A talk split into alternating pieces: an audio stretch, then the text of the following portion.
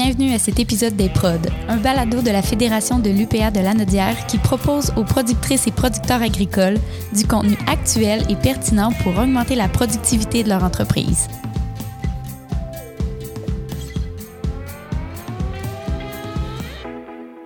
Dans cet épisode hors série, je rencontre Dominique Sainte-Marie, directrice aux communications et à la vie syndicale à la Fédération de l'UPA de Lanaudière, en compagnie de Christine Rivet, copropriétaire de la ferme Guy Rivet à Radun.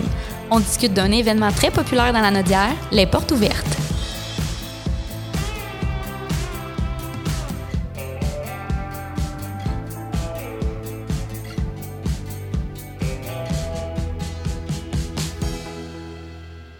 Donc, Dominique, Christine, merci d'être avec nous ce matin là, pour euh, un petit épisode hors série pour parler du fameux événement des portes ouvertes, un événement familial, comme on le voit avec nous. On a les enfants de Christine euh, qui vont participer à l'épisode. Les portes ouvertes qui font d'ailleurs un retour là, en 2022 après deux ans d'absence.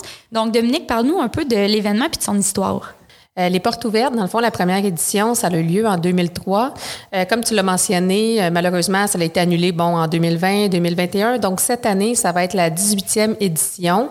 Et à la base, dans le fond, les portes ouvertes, ça a été mis en place pour rapprocher les consommateurs des producteurs agricoles. Puis comment est-ce que la formule des portes ouvertes a évolué depuis ses débuts?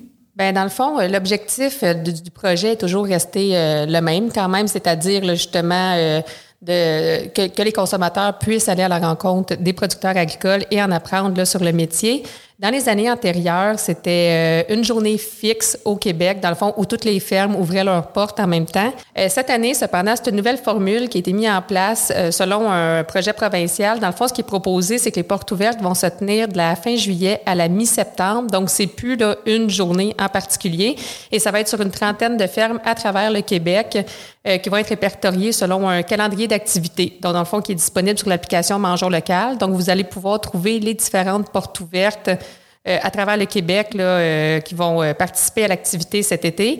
Cependant, pour la région de la Nodière, étant donné que notre activité il était, était très populaire et que c'était encore beaucoup demandé, dans le fond, bon, est-ce que ça revient cette année, les portes ouvertes? on a décidé, nous, de garder un peu l'ancienne formule, c'est-à-dire que toutes nos fermes qui se sont inscrites, pour l'instant, à ce jour, j'ai 15 entreprises qui ouvrent leurs portes. Donc, euh, ils vont ouvrir euh, la même journée, qui est toute la même journée, dans le fond, dans la région. Donc, nous, ça va se tenir le samedi 10 septembre de 10h à 16h. Puis, euh, dans le fond, toi, à l'interne, au niveau de l'UPA, c'est toi qui coordonnes le projet depuis longtemps. Ça fait combien d'années que tu t'occupes de, ce projet-là? ça fait depuis 2012 que je, que je coordonne dans le fond le projet. Puis on s'entend que c'est vraiment beaucoup de gestion puis de travail à coordonner. Qu'est-ce que tu aimes le plus dans ce projet-là? Euh, ben moi, je trouve que tellement que c'est un beau projet, c'est une super belle vitrine là, pour les producteurs agricoles. Ça leur permet aussi de démystifier la production. Dans le fond, c'est un bel échange de consommateurs. Il y a vraiment beaucoup de questions. Puis là, Christine, elle va sûrement pouvoir... Euh, je ne sais, pas, Christine, si tu as vu une évolution, toi, au courant des années, mais moi, je vois que le consommateur, il y a de plus en plus de questions vraiment pertinentes au niveau de la production agricole. C'est pas tous les jours non plus qu'ils ont la chance d'aller visiter des entreprises. Euh, en plus, ça leur permet de mettre leurs produits aussi de l'avant, donc de se faire connaître à travers le public. Euh, puis c'est une journée super positive. Ça permet vraiment aux producteurs justement de parler de la production agricole, de démystifier le métier de producteur. Euh, donc, nous, on fait tout le temps un sondage à la suite de la journée, là, puis les commentaires là, sont extrêmement positifs. Puis justement, Christine, là, du côté de la ferme Guy peux-tu nous parler un peu de l'entreprise comme telle, puis depuis combien de temps est-ce que vous participez aux portes ouvertes? Oui, bien sûr. Donc, la ferme Guéribé, on est producteur de fraises, de camerises, de maïs sucré, mais on fait euh, de la transformation en alcool, en confiture, marinade et compagnie. On a un grand labyrinthe. Bref, euh, ça fait, je suis la quatrième génération, ça fait très longtemps. Pour les portes ouvertes, euh, on a fait les deux premières ou les trois premières années chez d'autres producteurs. Depuis ce temps-là, c'est chez nous. Donc, euh, depuis 2003, 2006 à peu près que c'est à la maison, c'est ça que ça veut dire. Puis, en termes d'achalandage, ça représente quoi environ d'une année à l'autre les visiteurs sur votre, euh, sur votre entreprise? Les années les plus basses, c'est celles où il pleut. Puis encore là, c'est surprenant. Dans notre cas, on va recevoir les plus basses. On recevait 700 ou 800 personnes sous le déluge. C'est correct. On est installé pour ça aussi. Puis les gens veulent se promener, peu importe la météo. Les meilleures années, on a frôlé les 2000, je crois. Puis on est chanceux quand même parce que là, ça va être la 18e édition, mais on a eu seulement de mémoire une journée qui avait fait vraiment pas beau, là, qui a mouillé toute la journée. Il y a eu moins de monde, évidemment. Là, c'est moins intéressant de se déplacer à ce moment-là. Mais quand même, le monde qui se sont déplacés cette journée-là voulait vraiment être là, puis était vraiment intéressé, là, justement. Bien, c'est un événement qui est attendu, puis tu sais, tu te dis c'est une fois dans l'été, euh, c'est advienne que pourra. Puis Dominique, si on parle de la région de la Nodière plus globalement, euh, c'est à peu près combien de visiteurs chaque année qui vont à la rencontre des fermes hautes? Euh, je dirais qu'en moyenne, on peut s'attendre à environ 40 000 personnes qui vont se promener sur le territoire de la région, euh, qui vont visiter une ou plusieurs entreprises. on est quand même chanceux, là, étant donné qu'on est près des grands centres urbains, il y a beaucoup de monde qui se déplace dans la région. Puis en plus, il y a quand même plusieurs entreprises qui ouvrent leurs portes. Donc, ça permet, dans le fond, aux familles de créer une espèce d'itinéraire pour la journée. Le monde va se préparer souvent à l'avance. Euh, puis ils vont se faire un itinéraire, vont aller visiter euh, trois, quatre fermes, étant donné que c'est pas très loin non plus, on n'a pas un si grand territoire que ça, donc c'est facile d'aller visiter euh, plusieurs entreprises. Puis en plus, on a vraiment beaucoup de productions qui sont représentées. c'est très diversifié, donc ça permet dans le fond au monde là, de vraiment pouvoir se renseigner sur différentes productions. Là, on pense entre autres, on a de l'apiculture, on a des bisons, des plantes médicinales, des petits fruits, des noix, des vignobles. Donc, il y a l'embarras du choix là, pour le monde qui veut aller visiter une ferme.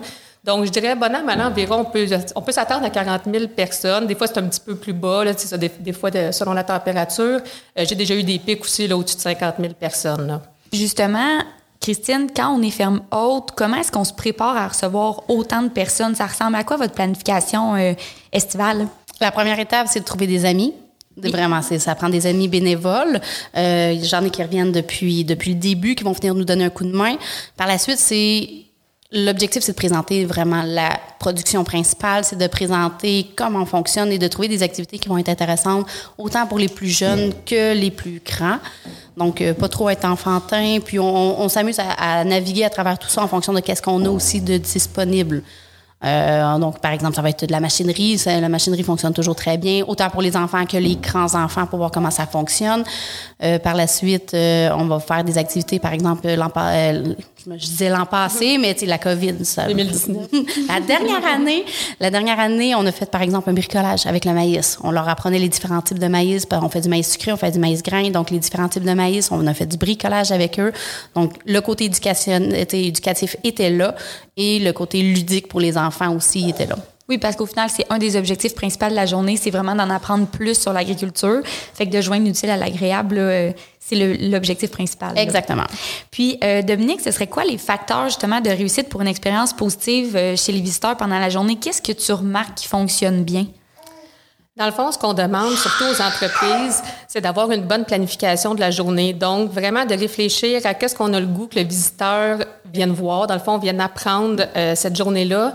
Également, que ce soit clair. Quand le visiteur arrive sur les lieux, qu'il sache, exemple, et où l'accueil. Puis là, il y a quelqu'un qui va l'accueillir, qui va lui dire ici, disons, nous, on peut faire telle, telle, telle activité, puis leur donner une espèce de petit trajet. Le visiteur, il aime ça, être pris en charge, dans le fond, quand il arrive et non d'arriver quelque part, puis là, il ne sait pas vers où se diriger.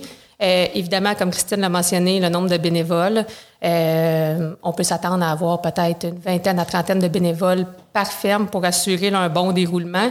Et également, euh, le côté sécurité, c'est pas tout le monde qui est habitué non plus d'arriver sur une entreprise agricole. Il y a beaucoup de risques quand même, on le sait. Donc, on demande vraiment d'avoir le souci de la sécurité là, pour assurer le bon déroulement là, de la journée.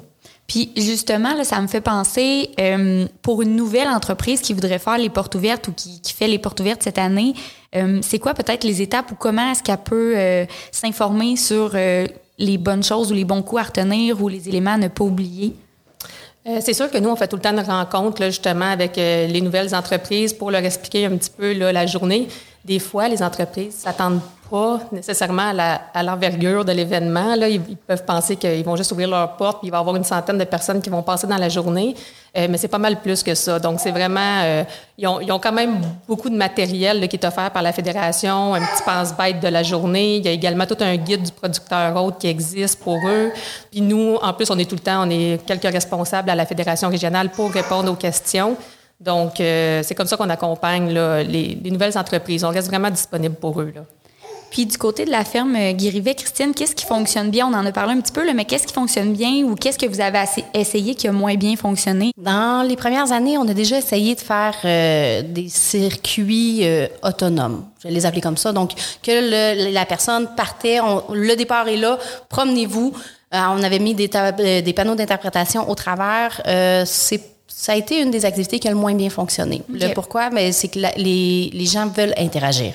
Donc, ils veulent se promener, ils veulent poser des questions. Ils vont avoir des questions supplémentaires, puis ils aimeraient avoir quelqu'un pour leur répondre. Mhm. C'est donc tout ce qui est tour de tracteur avec animation, parce que nous, on met, oui, quelqu'un qui conduit, ça va toujours mieux, mais aussi quelqu'un en arrière pour discuter avec les gens, leur expliquer les cultures, répondre à toutes les questions. Ça, c'est toujours euh, l'activité la plus populaire. Les dégustations, évidemment, parce qu'on aime ça manger.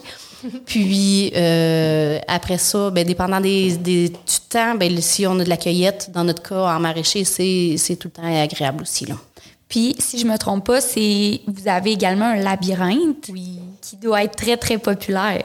Oui, qui va ouvrir euh, bientôt, mais qui est ouvert aussi pour les portes ouvertes et euh, qui est une activité qui est autant pour les petits que les grands, qui est très populaire. Puis on, on explique comment ça fonctionne. Euh, on explique que parce c'est pas le même maïs, c'est pas, on le mange pas, c'est du maïs à vache. Pourquoi c'est du maïs à vache, etc. En terminant, Dominique, pour les auditeurs qui nous écoutent puis qui souhaiteraient visiter les fermes hautes dans la Nodière cet été, euh, en fait le 10 septembre, comment est-ce qu'ils peuvent se tenir au courant des prochaines étapes? Bien, il y a plusieurs façons, soit la page Facebook de la Fédération régionale qu'on met régulièrement à jour, également sur le site web de la Fédération, donc UPA euh, La Nodière, vous allez pouvoir trouver la carte. On fait une espèce de carte routière, nous autres, avec euh, toutes les fermes qui vont être portes ouvertes et les activités également qu'on peut faire sur ces fermes-là. Donc, on va la déposer sur euh, le site web de la Fédération, je dirais peut-être euh, aux alentours, euh, au courant du mois d'août. sinon, par l'application Mangeons local, donc une application qui a été développée par l'Union des producteurs agricoles.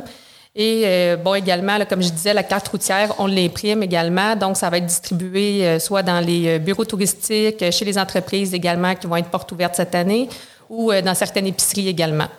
Puis, on se rappelle, c'est une activité qui est gratuite aussi pour les visiteurs. Il y a peut-être certaines choses qui vont être payantes sur les fermes hautes, comme par exemple les produits ou peut-être certaines activités, mais en général, pour aller sur le site, c'est complètement gratuit. L'entrée est gratuite. Euh, puis c'est ça, il y a peut-être certaines activités qui vont être euh, payantes. Il y a souvent des dégustations également. Bon, comme Christine le mentionnait, des tours de tracteur. Euh, il y a des places aussi où on peut faire des pique-niques. Il va peut-être avoir des places aussi où on peut manger.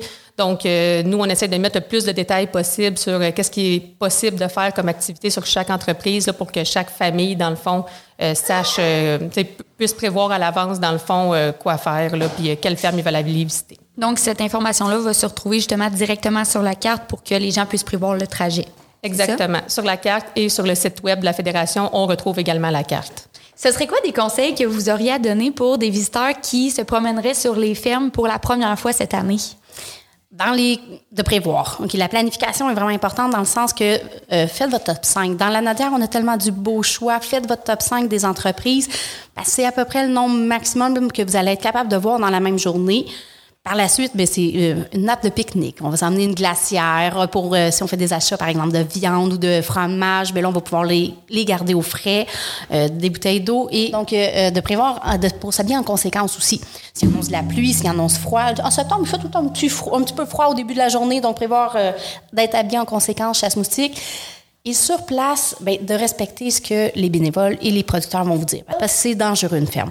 Donc, c'est de respecter où que c'est écrit qu'on a le droit de circuler, qu'on n'a pas le droit d'aller pour s'assurer d'être en sécurité pendant toutes nos visites. Oui, on en parlait tantôt du côté sécurité, mais c'est aussi en, ce qui concerne, par exemple, le stationnement. Il y a beaucoup d'autos qui vont circuler aussi. Fait que la prudence est de mise autant pour euh, les piétons que pour les, les conducteurs définitivement. Tout à fait. Une, dernière chose qu'on peut dire aussi, euh, le stationnement, la sécurité, mais les animaux domestiques, on demande de les laisser à la maison aussi, que ce soit pour les animaux de ferme, pour euh, éviter qu'il y ait des réactions qui pourraient être euh, problématiques, et aux questions de biosécurité aussi, les animaux domestiques sont demandés de rester à la maison. Il y a aussi beaucoup d'enfants. C'est pas tout le monde qui est à l'aise avec les chiens, là, donc euh, c'est effectivement un bon point euh, à prendre en considération. On pourrait penser qu'on est à l'extérieur, qu'il n'y a pas de problème, mais au contraire, euh, il y a peut-être plusieurs enjeux là, que les, les, propriétaires de chiens sont peut-être pas nécessairement au courant. C'est pas nécessairement mal intentionné, mais c'est une bonne précision à apporter. Là. Un dernier point, les chiens d'assistance sont toujours les bienvenus. Puis la majorité des fermes vont être adaptées pour autant les poussettes que plusieurs vont l'être pour les chaises roulantes aussi. Donc, c'est un rendez-vous le 10 septembre 2022 pour les portes ouvertes dans la Nodière. Euh, Christine, je vous souhaite euh, une belle journée des portes ouvertes. Merci. Puis euh, Dominique, une belle organisation pendant l'été. Merci beaucoup. Le balado Les Prods est rendu possible grâce à la participation financière du ministère de l'Agriculture, des Pêcheries et de l'Alimentation du Québec. Pour ne manquer aucun épisode, abonnez-vous au balado sur votre plateforme d'écoute préférée.